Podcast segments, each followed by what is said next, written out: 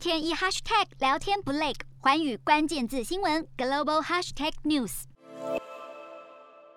被美国视为流氓国家的北韩，在迈入二零二二新的一年开始，两周内四次试射飞弹，引起国际社会的关注。外界认为北韩军事动作频频，看似有意对外传递谈判的信息。问题是，西方国家一再强调朝鲜半岛无核化发展，恐怕解决军事冲突并非是近期频繁试射飞弹的主要目的。北韩领导人金正恩葫芦里到底卖什么药，值得关注。当北韩不断增加爆发军事冲突的氛围，一辆北韩列车却悄悄地从新义州横跨鸭绿江，开进中国辽宁省丹东市，让外界揣测北韩是否有意重启已封锁两年的中朝陆路贸易。不过，仍有专家认为很难判断双边陆路贸易会全面重启，或者这仅是一次性的货物运送。无论如何，从这趟跨境载货的迹象来看，北韩内部确实出现物资不足的问题。对照不久前，联合国警告北韩因为疫情而有妇女、儿童饥荒的问题。显然，二零二零年夏季开始，北韩为了防疫而采取锁国的做法，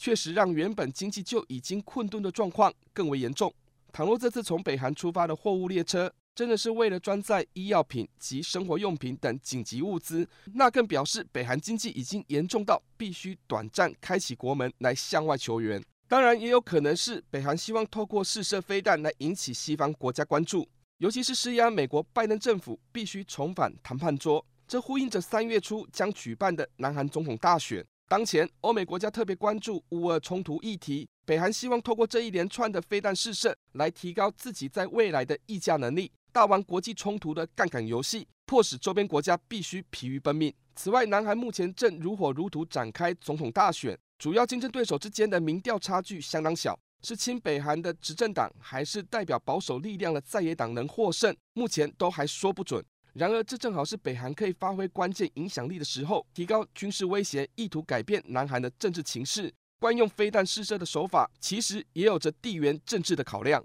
以此来看，北韩透过试射飞弹来增加谈判的筹码，领导人金正恩势必清楚知道，倘若爆发军事冲突，并不利于北韩。但是，如何将武力化为外交谈判的利器，借此来缓解国内的社会经济问题，对北韩来说，这是最重要的目的。然而，中国才是北韩信任的友邦，自中国取得紧急物资，比等待国际援助来得容易且风险较低。北韩打的如意算盘是，透过飞弹试射向国际社会立威的同时，又能垫高外交谈判的位阶，同时借此换来西方国家松绑各种制裁。但是北韩也必须保有谈判成本低的经济援助来源，从中国装载紧急物资便是最为保险的做法。无论中朝之间是否恢复陆路贸易，至少未来这会是北韩可能采取的模式：一来解决内部问题，二来逐步恢复有限度的开放。不过，从近期频繁的飞弹试射，以及从中国急调紧急物资，显然当前北韩国内经济形势并不乐观。